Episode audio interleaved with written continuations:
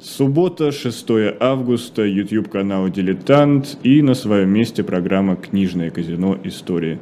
Веду и я, Никита Василенко, приветствую всех наших зрителей, а помогает мне видеорежиссер трансляции Александр Лукьянов. И сегодня мы продолжаем нашу серию, серию о реформах в России, о реформаторах, о тех, кто создавал отечественную историю. И мы уже с вами, помните, у нас был эфир, посвященный Егору Гайдару, и там Андрей Колесников нам любезно отвечал на все вопросы, но сегодня мы отправимся в далекое прошлое, уже по нынешним временам, а, в период, в промежуток, когда сменялись целые эпохи с 19 на 20 век, и в центре внимания у нас будет, э, будут реформы, которые проводили Сергей Юрьевич Вит и Петр Аркадьевич Столыпин. И все это мы э, обсудим с нашим гостем, автором книги «Цена утопии. История российской модернизации», доктором исторических наук и профессором Высшей школы экономики Михаилом Давыдовым. Михаил, Михаил Абрамович, здравствуйте. Здравствуйте. Э, Михаил Абрамович, у меня первый вопрос лирического характера. Вы оптимист? Ну, мне кажется, квалифицированный историк не может быть оптимистом. Вот, я как раз хотел спросить, а именно занятие наукой, занятие исторической наукой и, опять же, нашим отечеством, насколько сильно влияет на состояние оптимист-пессимист? Да, разумеется, влияет. Вы знаете, конечно, влияет, потому что э, история, к сожалению, очень часто, я понимаю, что это совершенно не академический оборот – но э, я очень давно сформулировал это для себя, конечно, я не напишу этого э, в тексте. Человечество некоторым образом ошибка эволюции. Вот. А, но это большой долгий разговор, я не буду его уточнять, и, так сказать, не нужно меня подозревать в человека ненавистничестве, это совсем не так. Вот. Но, к сожалению, э, наша история как раз дает много поводов для Э, пессимизма, э, потому что те шансы, которые ну, история, судьба, проведение, Господь Бог э, дали нашей стране, к сожалению, использованы не то, что, даже если оставить последние события в стороне, были использованы далеко не полностью и, так сказать, самым во многом ну, нелепым образом. Хотя исторически это все объяснимо. И вот здесь это все я как раз хотел с вами обсудить, э, в том числе по следам вашей книги, э, насколько фундаментально те или иные явления повлияли на то, что в России те или иные попытки модернизации, в том числе либерализации, терпят крах. И вот одно из утверждений гласит, что нынешняя Россия, Советская Россия, Российская империя – это во многом государство, э, созданное Иваном III, то есть государственное устройство было заложено именно им. Насколько оно соответствует действительности, насколько действительно вот эта модель Ивана III влияет на попытки проведения каких-то реформ? Ну, я, во-первых, не стал бы ограничиваться только Иваном III, я бы добавил его сына и внука, то есть Василия III и, э, и Ивана IV, то есть Грозного. Но надо хорошо понимать, э, ну, опять-таки, это прежде всего на мой взгляд, это на самом деле не только на мой. Э, исходная точка современной истории нашей страны – это так называемое всеобщее закрепощение сословий, которое берет начало в, именно в эпоху начинается именно в эпоху Ивана III. А, Иван III – это начало самодержавия, а, значит, э, что не вполне, так сказать, то есть это не обязательно э, самодержавие существовало до 861 года, строго формально, но я не буду сейчас э, об этом говорить много. Но, так сказать, началось все, конечно, при Иване III, как создателе русского государства. И э, значит, сама э, наша история э, постоянная, ежегодная, понимаете, оставшаяся не записанная очень часто в аналы, борьба с внешней угрозой потребовала гигантской концентрации центральной власти, которая была неизвестна в странах Европы. И Отсюда, значит, э, создания, то есть начало э, закрепощения сословий, ну, условно сословий, потому что это огромная научная э, дискуссия о том, там были в России сословия, не было, нужно ли брать в одну пару кавычек, в три пары кавычек.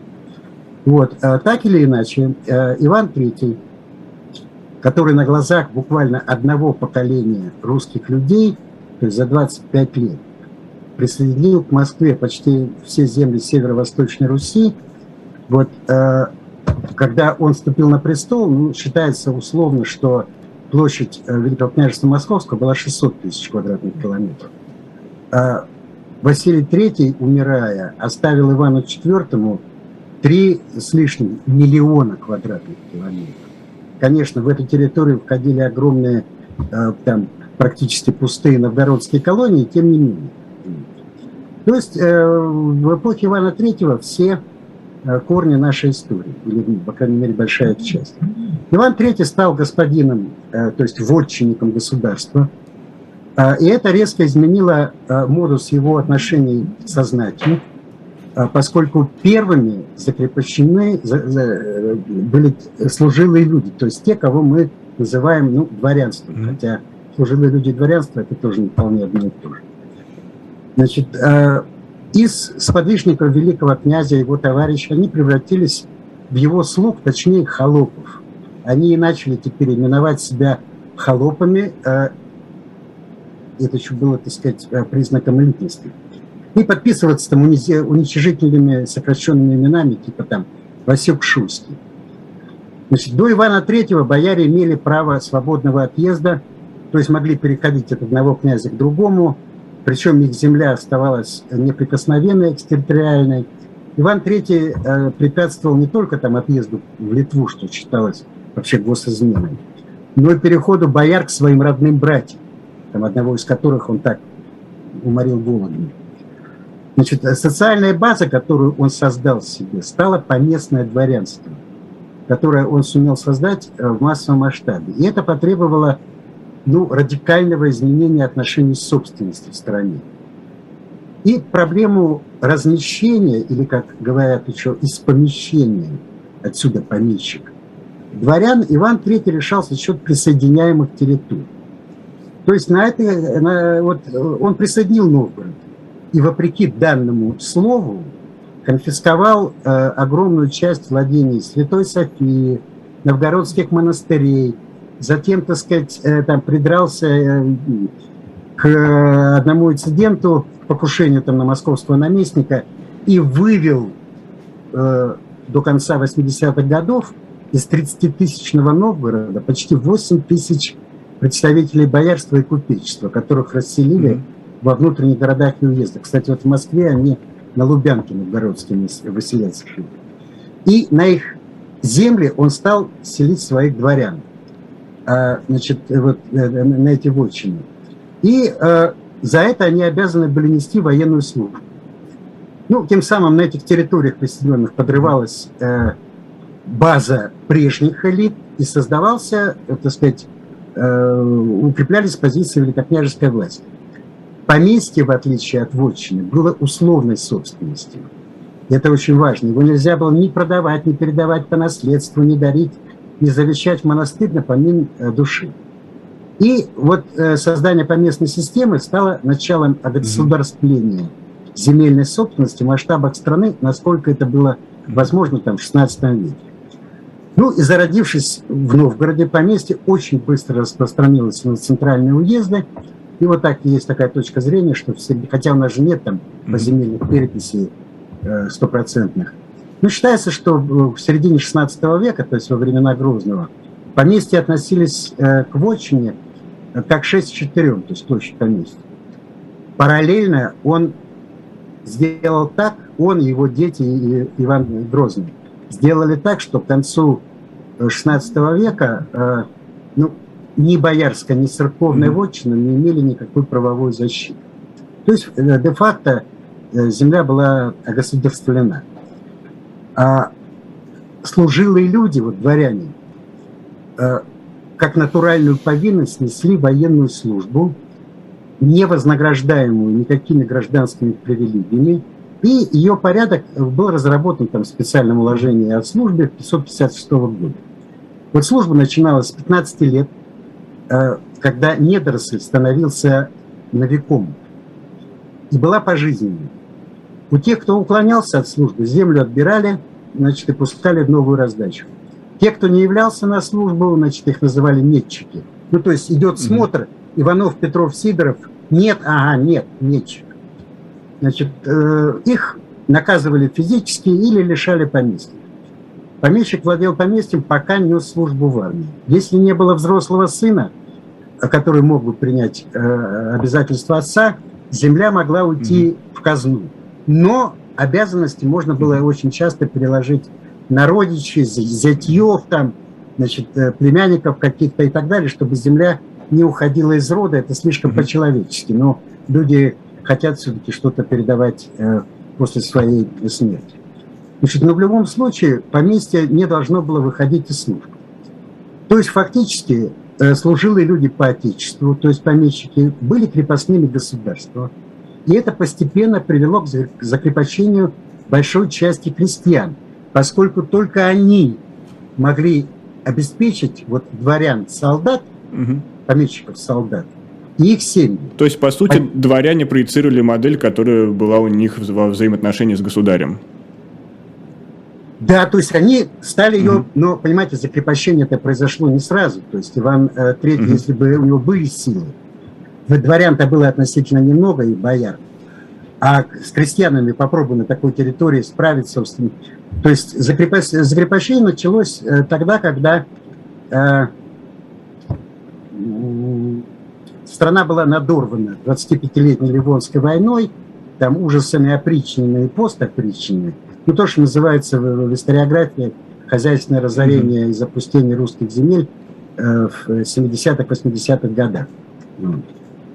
Значит, э, ну, то есть, я что хочу здесь подчеркнуть, что вот важно понимать, что это э, закрепощение не было следствием там, плохого характера Ивана Третьего или его потомков. Может быть, можно было найти какую-то иную схему, но э, едва ли, на мой взгляд. То есть поместье стало своего рода натуральной зарплатой угу. за военную службу. То есть правильно я понимаю, что вот эта ордынская модель государственности, она по сути э, ставила лояльность э, важнее, чем полезность в приоритете получается. Ну, понимаете, полезность, э, чем измеряется полезность солдата? Тем, что он воюет. Угу. Конечно, добавляется, как он воюет, все. Но ордынская модель здесь очень важна как модель отношений. Это модель отношений господина и холопа. Угу. Понимаете? Потому что, э, ну, конечно, бояре расставались с жизнью до Ивана Третьего, но э, такая первая э, серьезная казнь была при нем. Э, он приговорил к смерти своих родичей по литовской линии князей Патрикеевых, вот родоначальников, там, скажем, э, рода Голицыных и других знаменитых Э, русских княжеских фамилий. Вот. Э, но, так сказать, э, закрепощение дворян неизбежно повлекло за собой закрепощение крестьян, потому что, как говорил Борис Николаевич Черин, угу. надо же было с чего-то нести службу. Угу. Хотя на Руси пахали и дворяне, это известно. Да. Остан... Сделаем здесь небольшую паузу угу. э, в отношении дворян и э, крестьян. И здесь я еще хотел разобрать одно явление, явление, точнее, чувство исключительности. Э, вы писали, что, например, э, при Петре Первом, когда мы выиграли э, Северную войну, мы почувствовали себя большой державой. Это реально э, помогло вот это чувство как-то скрепить государство и выйти на определенный уровень, новый уровень. Ну, естественно, что Россия перестала быть царством, стала империей. Это тоже уже показательно. Далее мы победили... Это для нас показательно. Я да. не простите, что перебиваю, Никита, но то есть, э, ну, слово красивое. Угу. Это так, да. То есть да, это... ну то, что, так сказать... Говоря современным языком, имиджевая история. Да, да. Вот, э, конечно, э, ощущение победителей, но вы не забывайте э, такую вещь. Ну, если мы оставим в стороне поражение римского Корского от Массыны при Цюрихе в 800 угу. году, то вплоть до Аустерлица Угу. Мы не проигрывали ни одной войны, просто ни одной. Угу. Понимаете, вот сто лет после э, там, э, битвы при Лесной 1708 году, Россия выигрывает все. Угу. Какое мироощущение будет у людей? Соответствующее, потому что после этого там э, репутация русской армии укрепилась э, в Семилетнюю войну, потому что это не турки и, угу. так сказать, не э, иррегулярные поляки, это, это армия Фридриха II, да, это серьезно. А уж там после э, похода Суворова, понимаете, угу. у которого там и маршалы, будущие французские, в плену сидели, э, конечно, ну, у меня есть такое понятие для себя, угу. пик имени Суворова. То есть русская армия вознеслась на, так сказать, неслыханную высоту, что и обусловило вот такое э, дилетантское отношение. Александра I к проблеме э, войны с э, наполеоновской Францией в очень большой степени. Но в любом случае Францию мы победили, мы стали той силой, которая остановила Наполеона, но потом, в середине 19 века, нас ждала Крымская война, которая стала поражением, и здесь начался период реформ, реформ Александра II. И он остановился из-за гибели самодержца, из того, что 1 марта 1581 года его взорвали э, террористы, и его сын начал контрреформы. Но потом ведь была русско-японская война, которая тоже закончилась поражением, и тоже появились реформы. Почему Россия все-таки э, продолжала считать себя исключительной, а не пошла, например, по примеру Швеции, занять какой-то строгий нейтралитет и заняться внутренними делами. Никита, шведов и сейчас, я поправьте, если я вру, там со всеми иммигрантами, я не знаю, ну их, по-моему, миллионов 10-12. Понимаете? И при всем уважении э, к там, боевым качествам шведской армии. Россия, понимаете, э, достаточно посмотреть на карту мира все понятно. Э, это, так сказать, э, далеко не одно и то же. Э, штука в том, что вот это исключительное положение, которое Россия обрела в 1815 году, не зря там Александра I называли императором Европы, он, конечно, не удержал это, э, так сказать, э, э, наименование, но э, Николай I на полном серьезе, абсолютно, так сказать, и во многом справедливо считал себя самым главным. Вот известна такая история, ну, байка не... У меня армия миллион человек.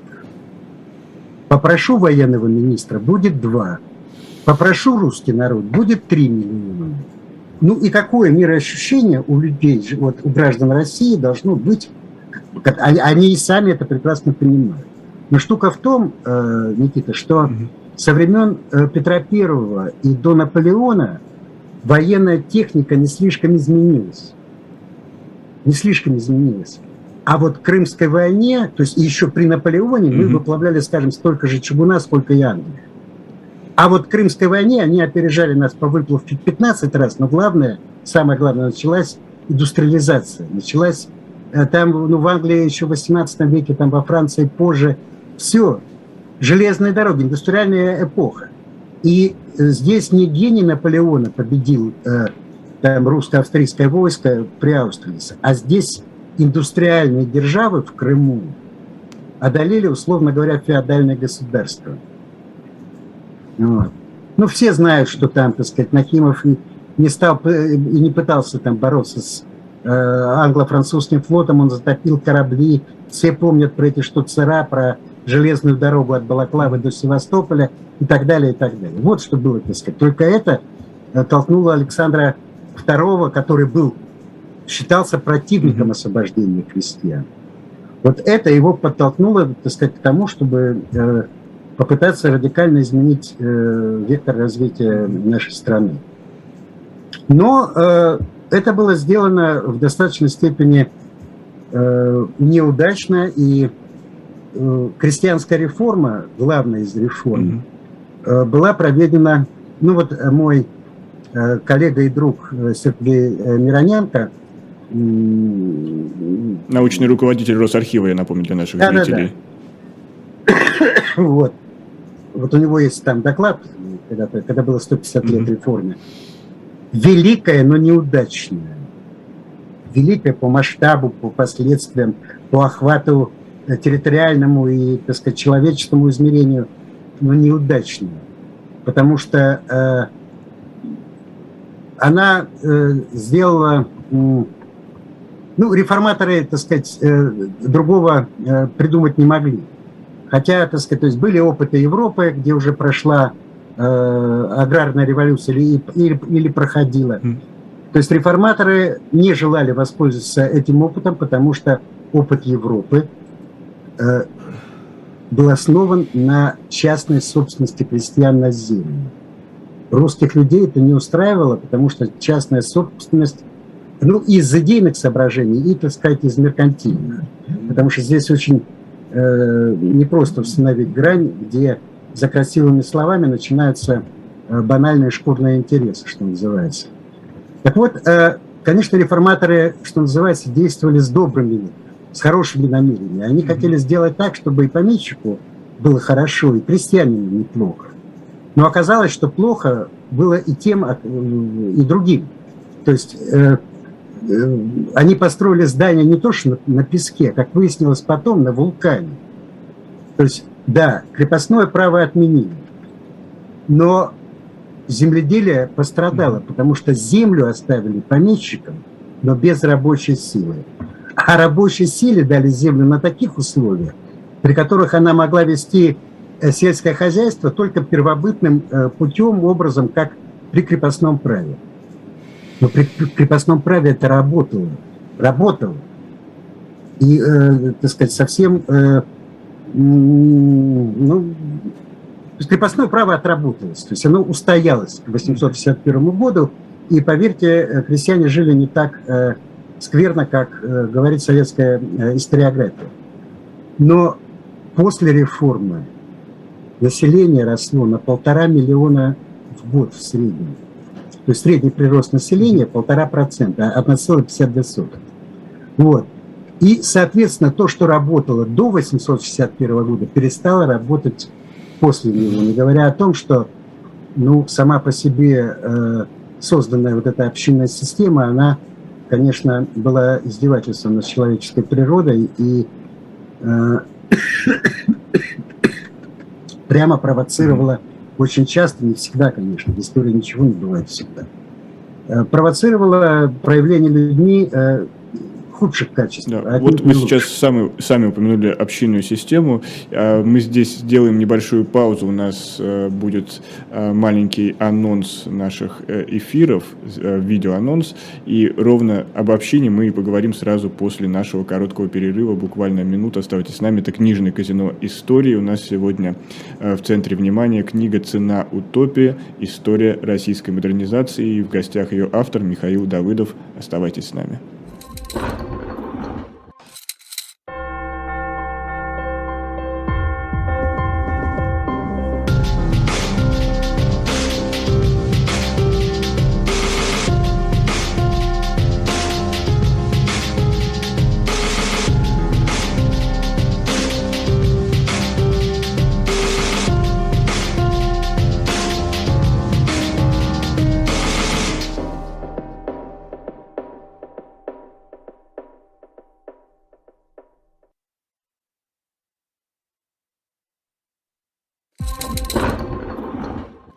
Это книжное казино «Историю». Микрофон Никита Василенко. И напомню, что у меня в гостях сегодня доктор исторических наук, профессор Высшей школы экономики Михаил Давыдов. И мы говорим по следам его книги, которая вышла в издательстве «Новое литературное обозрение» э, в серии «Что такое Россия?». Книга называется «Цена утопии. История российской модернизации». В первой части мы уже э, обсудили базовые явления, которые возможно, и тормозят все модерниз... попытки модернизации в нашей стране, неважно в какую эпоху. Но вот э, мы сейчас находимся в XIX веке, и мы начали говорить об общине. И сама община э, во многом даже позиционировалась как такое показательное явление, в том плане, что ее ставили в пример те же как французские социалисты, говорили, что вот в России уже есть та самая утопия, которую они хотели достичь. Но почему община тормо... была, то, была тормозом реформ, почему общину необходимо было разрушить, Михаил Абрамович? А, дело в том, что, значит, просто чтобы не было э, у нас недоразумения, это вопрос mm-hmm. терминологии. Э, вот само по себе слово община, термин община, mm-hmm. это термин ловушка, термин обманка, э, как крепостное право, как социализм. То есть э, скажем, крепостное право было очень разным на Западе и Востоке Европы. Э, социализм столь э, объемное понятие, что каждый в него вкладывает что-то свое. Э, то же самое во многом относится и к термину общины. Мы его воспринимаем априори позитивно, потому что ну, подразумевается, что вот существует некий коллектив единомышленников, объединенных благородными задачами или и ведущих себя благородно, которые, так сказать, исполняют некоторую миссию, пусть даже миссию по, так сказать, э, э, нормальному течению обыденной жизни. Но штука в том, что община – это форма сельского общежития, а она бывает очень разная. И поэтому община была очень разной на Руси и там, в XVI веке, и после э, крепостного введения значит, соборного уложения 649 года. Но главное, значит, после введения Петром подушной подати, вот период от введения подушной подати до отмены крепостного права, это особый период истории общины с подразделением. Там на общину крепостную, государственную, э, удельную. А пореформенная община – это совсем другой, так сказать, э, вариант, э, нежели та община, которая была э, до 861 года. И поэтому, если здесь вот э, э, это не понять, с этим не разобраться, mm-hmm. то возникают значит, э, трудности с интерпретацией. Значит, э, дело в том, что э, по замыслу реформаторов э, община за, заменила помещика. То есть община получила все права э, помещика. А при этом, ну, только вот гарем они не могли устраивать. Значит, э, важнейший момент. Писанный закон исключен из крестьянской жизни. Значит, э, реформа строилась на полной автономии внутренней жизни общины от внешней среды. Это, так сказать, прямое следствие славянофильских воззрений на этот феномен. И подразумевалось, что крестьяне будут жить в соответствии с идеалами соборности, общинного братства и единства.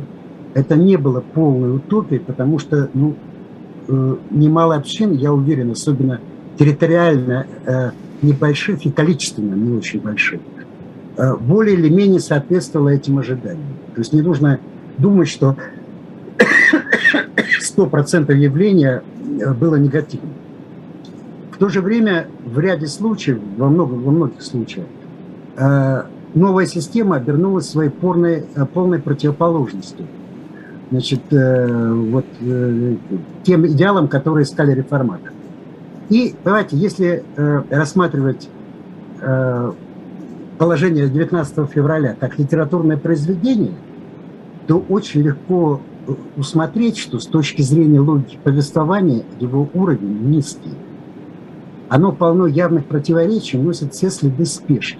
Вот сейчас бы сказали, что автор поджимал дедлайн. Ну, собственно говоря, так mm-hmm. и было. Вот крестьяне освобождены от власти помещиков и получили э, права государственных крестьян. Но на деле они оказались в зависимости от общины, потому что именно община давала очень часто санкцию на их реализацию. С одной стороны, она создает практически независимое крестьянское э, самоуправление, то есть как бы реформаторы считают крестьян взрослыми. Значит, они могут, все, теперь они могут жить без помещика. А с другой стороны, они трактуют крестьян как кандидатов там в рекруты, если не во строк, угу. потому что обставляют э, дарованную свободу рядом очень жестких ограничений и вводят совершенно крепостнические по духу средства взыскания подати. Вот, с одной стороны, положение разрешает семейное право крестьянам самостоятельное. То есть никто не может там приказать, как раньше, выйти замуж за этого, там жить. А с другой стороны, разрешение на семейные разделы дает община. Крестьянам объявлена свобода передвижения, они там могут э, идти в город учиться, но только с согласия общины. Им дарована личная свобода, нет больше ни барщины, ни оброка, но сеять, пахать, убирать урожай можно только по указаниям с разрешения сельского схода.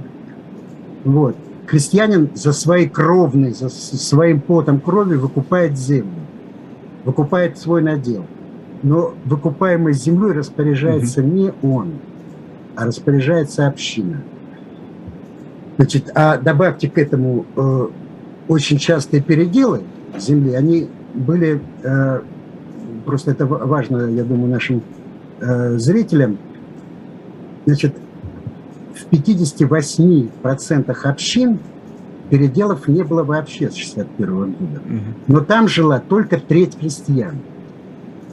А в 42% переделы были, но там жило две трети крестьян, и там было две трети земли. То есть ясно, что вот э, ну, в маленьких общинах переделы были реже. Значит, уплата э, податей э, и повинности обеспечивается круговой порукой. И 9 лет крестьянин не может отказаться от надела. Значит, то есть с самого начала вот эта дарованная земля, дарованный надел, ну, выкупаемый, было не право свободного человека, а повинность, тягла. То есть э, реформа 61 года ну, по максимуму сохранила то, что было до 861 года. Хотя реформаторы, собственно, члены редакционных комиссий, они же рассчитывали на то, что реформа будет мониториться, разрабатываться дальше. Э, через 9 лет был назначен пересмотр. То есть вот 10 лет прошло, давайте посмотрим, что у нас получилось. Ничего этого не произошло. Все. И, понимаете, везде, ну да, кое-где там во Франции революционной, э, там в Бельгии, Голландии очень быстро э, революционным путем происходило, значит, э, происходили, происходила отмена феодализма. Но в таких странах, как Австрия, Венгрия, напомню, Австро-Венгрия в 867 году только возникла, и там везде был разный правовой режим. В Германии, Пруссии, простите, да и во многих частях Германии, отмена крепостного права растягивалась на десятки лет. Это был продуманный, э, продуманный, э, продуманный процесс. У нас все за полтора года там провели 410 или там 510 заседаний, на коленке состряпали, и так 45 лет жила русская деревня до начала э, Столыпинской реформы. Во многом по принципу на авось как-то это сделали. Ну, так нет, э, это было не просто на авось. Они э, Дело в том, что у реформаторов не было адекватного, вообще у русских элит, не было адекватного понимания э, деревни. Вот казалось бы, они, многие из них видели деревню с детства, но понимания э, крестьян нет, у них э, очень часто нет. Э, и у правительства не было. Это, так сказать, э, громадный изъян. Вот один из умнейших людей, которые жили в России – Э, во второй половине 19 начале 20 века Константин Федорович Головин как-то раз заметил, э, многие реформаторы имели о деревне, как это не странно, представление не больше, чем о внутренности Африки. Вот. Ну и кроме того, так сказать, э, самым большим изъяном было то, что община получила в свое видение земельно-податной вопрос, то есть главный вопрос о крестьянской жизни. Ну и в конечном счете, там я очень много об этом писал, там и в своих предыдущих угу. монографиях, там э, вот, 20 э, лет до Великой войны, значит, и в вышедшей в январе э, монографии теорема Столыпина, сокращенным вариантом, угу. который является цена утопии. Значит, община стала фактором э, пролетаризации крестьянства. Угу. Вот. Э, очень серьезным фактором, потому что э, фактически крестьянское самоуправление оказалось очень часто несостоятельным, опять-таки не везде, но очень часто несостоятельным. И источники фиксируют уже 80-е годы э, распад чуть ли не повсеместно крестьянского самоуправления, чем, кстати, во многом и вызваны контрреформы Александра III. Их надо было делать в 861 году, понимаете, всерьез. Но это, опять-таки, отдельный большой разговор. Вот. Ну, опять же, и... тут проявилась болезнь, поэтому доктор уже пришел да. лечить, а ну, не с профилактикой. Доктор лечил симптомы, а не болезнь. Угу. Вот. Потому что, знаете, есть, э, Никита, у нас жуткий для меня, как для историка нашей страны, жуткий пример. 19 февраля 864 года, то есть ровно через три года после отмены крепостного права, те же самые реформаторы Милютин, Черкасский, сам князь Черкасский, Самарин. И тот же самый император Александр II провели очень удачную крестьянскую реформу в Польше, фактически пустив э, сельское хозяйство Польши по европейскому пути, значит, э, они фактически сделали э, аграрную революцию. Как, ну, есть промышленная революция, э, как всем известно, есть аграрная. То есть ее не путать с черным переделом. Я, кстати, в книжке специально так, чтобы вот не вдаваться в дискуссии, говорю агротехнологическая революция, но при которой у крестьян земля в собственности. И, кстати, польские крестьяне были избавлены от этой мучительной выкупной операции, которая ломала мозги, ломала жизни людей. Ну, судя по всему, боялись пожаров в Польше, восстаний больше, чем собственного народа. А, ну, да, потому что, значит, в Польше надо было оторвать э, крестьян от дворян мятежных. Но штука в том, что к этому моменту уже было, опыт Европы показал, там, где крестьяне владеют собственностью, вся революционная пропаганда не имеет успеха. Не имеет успеха.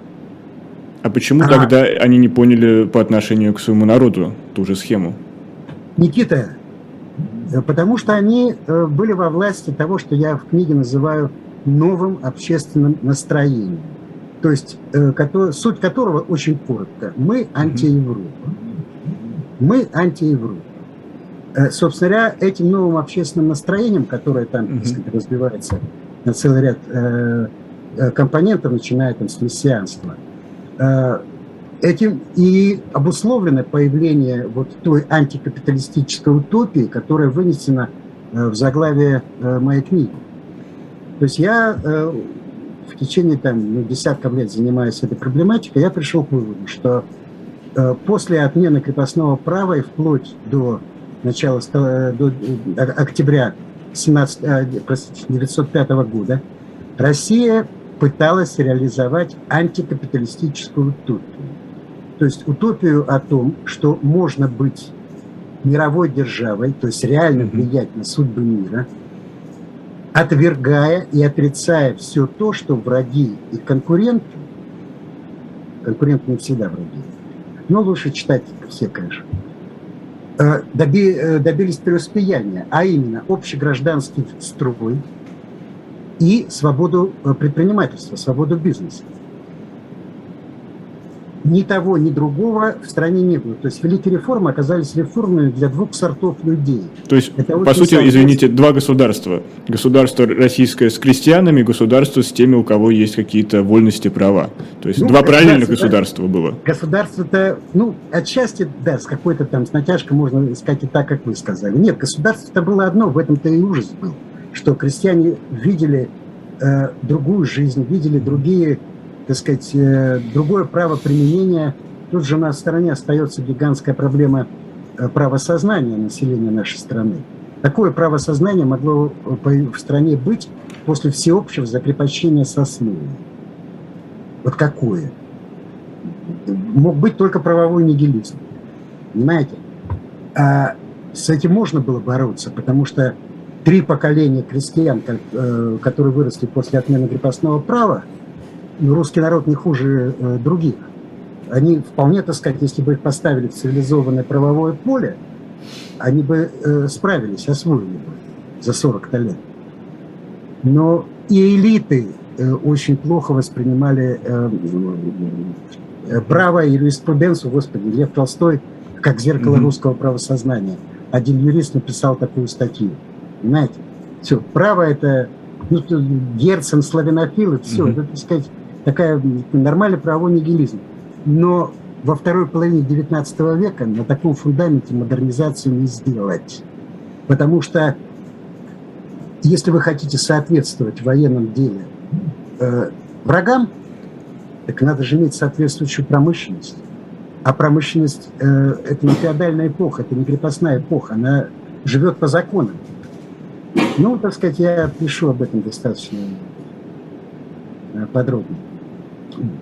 А, так сказать, э, в сфере сельского хозяйства, которая обнимала 9 десятых, ну 8 десятых населения, конечно, э, община и с точки зрения производительности, так сказать, была совершенно тупиком, потому что, ну, самый простой пример. Вот у нас под паром 30-40% пашни, как не считать ее площадь. Ну, можно читать, э, там есть разные подсчеты в литературе, неважно. 30-40 под паром, в Европе 6-8.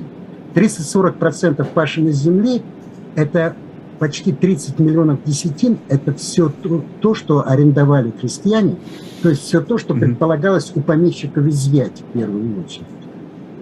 Но для этого надо было перейти от трехполья к многополью, э, к современному уровню аграрного э, производства. А в общине этого сделать нельзя, а без частной собственности этого сделать нельзя. Потому что в общине большинство, естественно, традиционно. И нельзя людей за это упрекать, потому что они идут по пути отцов, дедов, прадедов, потому что те выжили. И если мы будем жить, как они, мы тоже выживем. Очень простой расчет. А, Михаил Абрамович, у нас буквально минута остается для перехода к нашей постоянной рубрике «Книжечки» с Николаем Александровым. А я хотел спросить, все-таки у Столыпина получилось э, частично реализовать задуманные реформы, и об этом говорят те показатели, которые приводят в книге. Некоторые росли вплоть до февраля 2017 года. Э, но все-таки удалось ли крестьянам почувствовать, э, не знаю, использовать те плоды этих реформ за тот короткий срок, который прошел до э, революции из тех страшных потрясений, которые были со страной? Многим удалось, но, разумеется, далеко не всем.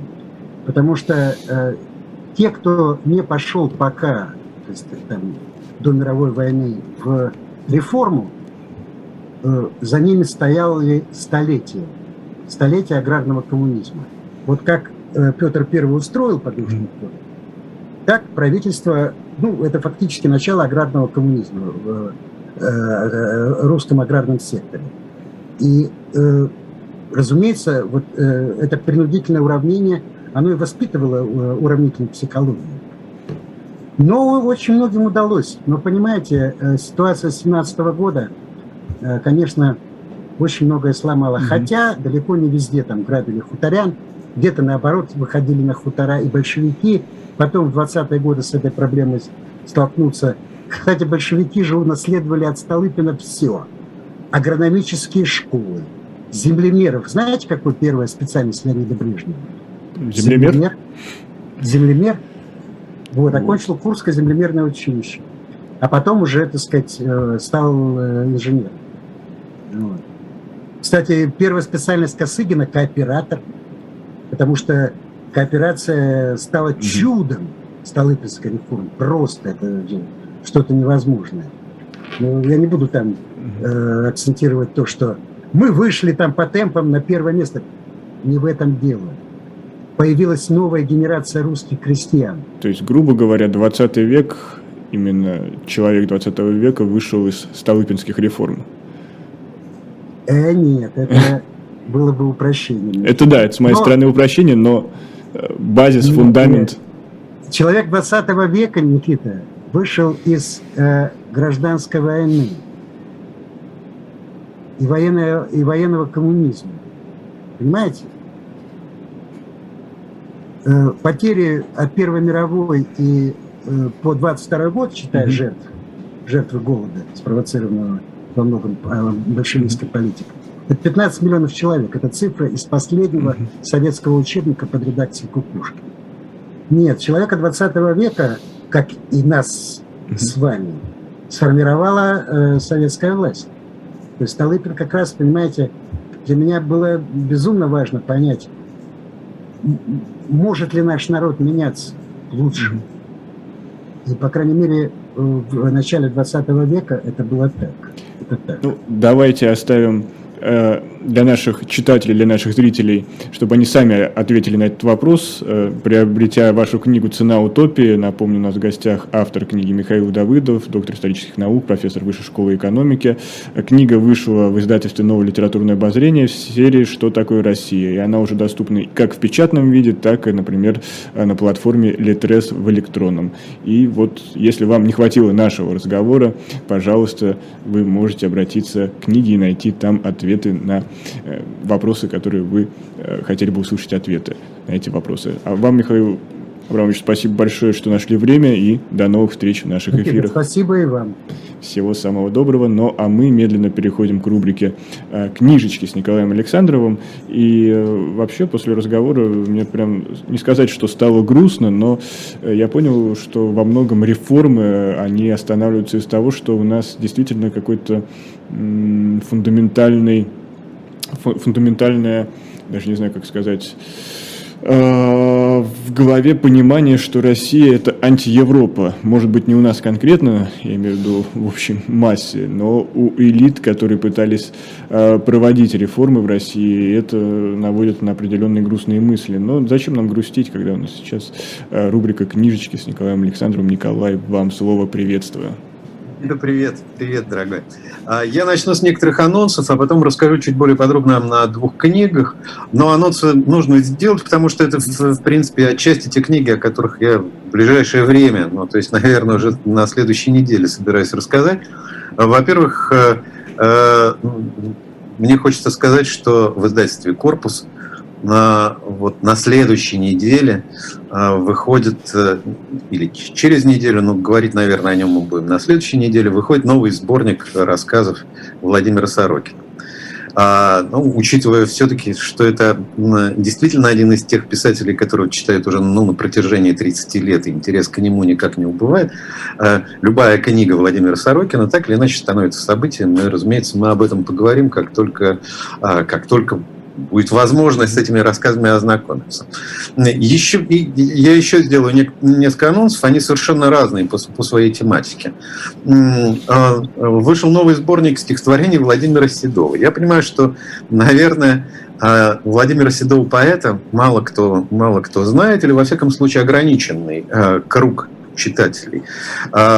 С Владимиром Седовым у меня, в общем, достаточно давние отношения, потому что он был моим одноклассником, мы с ним знакомы ну, на протяжении огромного количества лет. Ну, а многим Владимир Седов известен в первую очередь как историк, историк и археолога, специалист по византийской архитектуре, специалист по архитектуре северо-запада, то есть Новгорода и Пскова ежегодно, вот уже на протяжении последних лет, он отправляется в археологические экспедиции, в частности, в Новгород. И я думаю, что многим известны эти раскопы и раскопки, которые возглавляет Владимир Седов. Тем более любопытны его стихотворения, в которых, разумеется, присутствует и историческая тема, но, конечно же, они выходят за рамки, собственно, исторических интересов Владимира Седова, и об этом я тоже расскажу. А некоторые новые книжные инициативы появляются не только в России, но и за пределами. Несколько слов я скажу об издательской программе книжного магазина «Бабель», который достаточно хорошо известен пока а, в Израиле. А, и, а, а думаю, что вскоре будет не только в Израиле. И э, уже выходили некоторые книги этого издательства. В ближайшее время а если уж мы заговорили о лирике, выйдут сборники стихотворений Юлия Гуголева и Всеволода Емелина. Роман, книга романа Тименчика, а, известного литературоведа и исследователя, в первую очередь, творчества Анны Андреевны Ахматовой. Ну вот выйдет новая его книга о Мандельштаме, а кроме того появится сборник короткой прозы Андрея Макаревича и ранние повести Виктора Шендеровича. Все это тоже будет в ближайшее время. Ну и, и если уж продолжать эту израильскую тему, уже в московском издательстве «Аки» а, вышла а, книга Шмейля Йосифа Аганона, Нобелевского лауреата, одного из самых известных еврейских писателей 20-го столетия. Называется она «Два мудреца, что жили в нашем городе». Сюда вошла избранная проза э, Агнона самых разных эпох. То есть, по сути дела, эта книга дает представление о творчестве Агнона. Но более подробно, я думаю, у нас еще будет возможность об этих э, об этих книгах э, поговорить. Ну, а, собственно, теперь я хочу представить две книжки, которые доступны. Одна из них, в общем, достаточно известна и вышла в издательстве «Центр Полиграф». Э, то есть издательство «Центр Полиграф» дает возможность лишний раз ознакомиться с знаменитыми записками начальника парижской тайной полиции, а именно Эженом Франсуа Витоку. А Видок – имя чрезвычайно важное не только для Франции, но и для России, как вы знаете. Да? А если вспоминать пушкинские стихотворения, фигуру Булгарина, которую часто сравнивали с, в общем, с Видаком. И нужно напомнить, что впервые эти записки вышли в 1828 году. Но, кроме того, а, понятно, что эти признания начальника а, парижской тайной полиции совпадают еще и с российским а, контекстом историческим 18 и начала 19 века.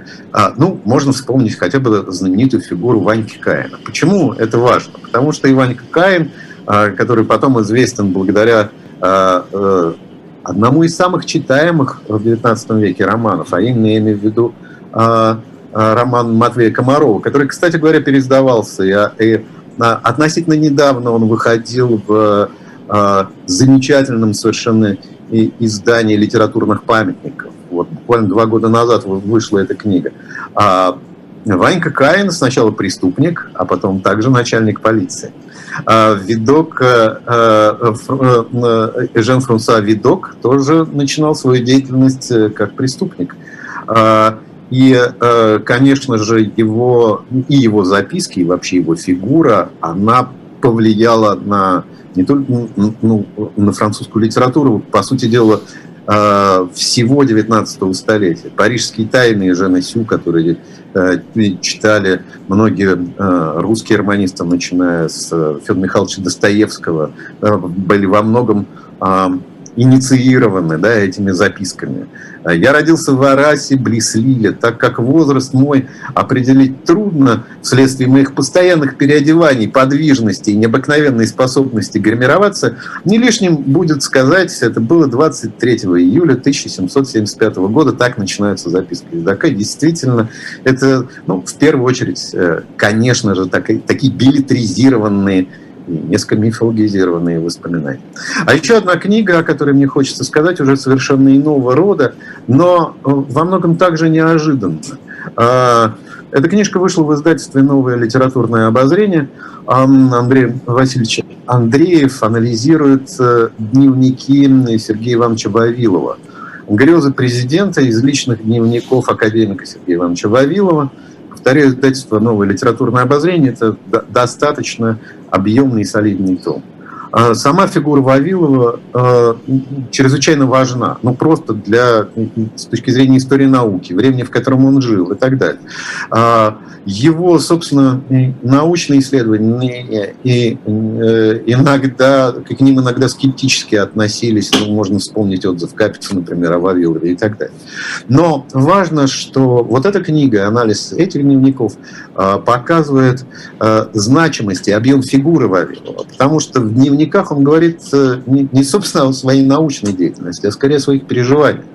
И, собственно, философские концепции на, на Вавилов, его размышления о сознании, о том, что, собственно, такое смерть а, в его представлении, а, его, условно говоря, его грезы и сны, вот та жизнь, которой живет, собственно, человек – и та часть, которая связана не, не, не только с наукой, но и, с, собственно, с экзистенцией, да, вот с повседневным э, житием, она чрезвычайно любопытна.